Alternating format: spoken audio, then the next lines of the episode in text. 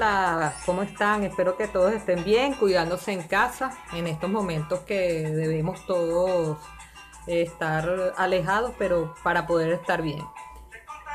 ¿Cómo llegué yo a fabuladores o a ser fabuladora? Bueno, resulta que a través de María Colmenares, como siempre, mi hermana, con la que he compartido muchas cosas, Empezamos fabulando antes de fabuladores porque estando ella trabajando en la alcaldía de Girardot, montó un festival de narración oral con niños y bueno, siempre estábamos las dos para arriba y para abajo en cualquier actividad que ella hiciera o que yo hiciera. Mm, siempre en complicidad. Aunque no siempre estábamos de acuerdo en todas las cosas, pero siempre estábamos eh, digamos, en sintonía, sobre todo para trabajar con los niños, las niñas.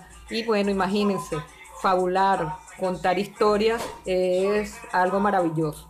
Y así yo llegué a Fabuladores. Siempre he estado eh, vinculada desde la parte organizativa, principalmente desde que María está para acá. Cuando estaba Hernán iba a las actividades que se realizaban en el municipio Girardot principalmente, pero siempre, siempre vinculada con las actividades maravillosas que desde los fabuladores se hacían.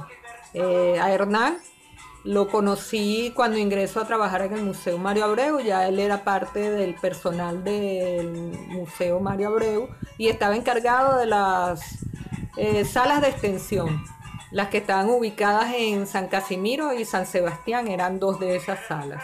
Y en varias ocasiones lo acompañé. En una de esas ocasiones él estaba haciendo una exposición de ebanistería de San Sebastián y visitamos una casa donde había una cama en la que había dormido Bobes. Bueno, imagínense.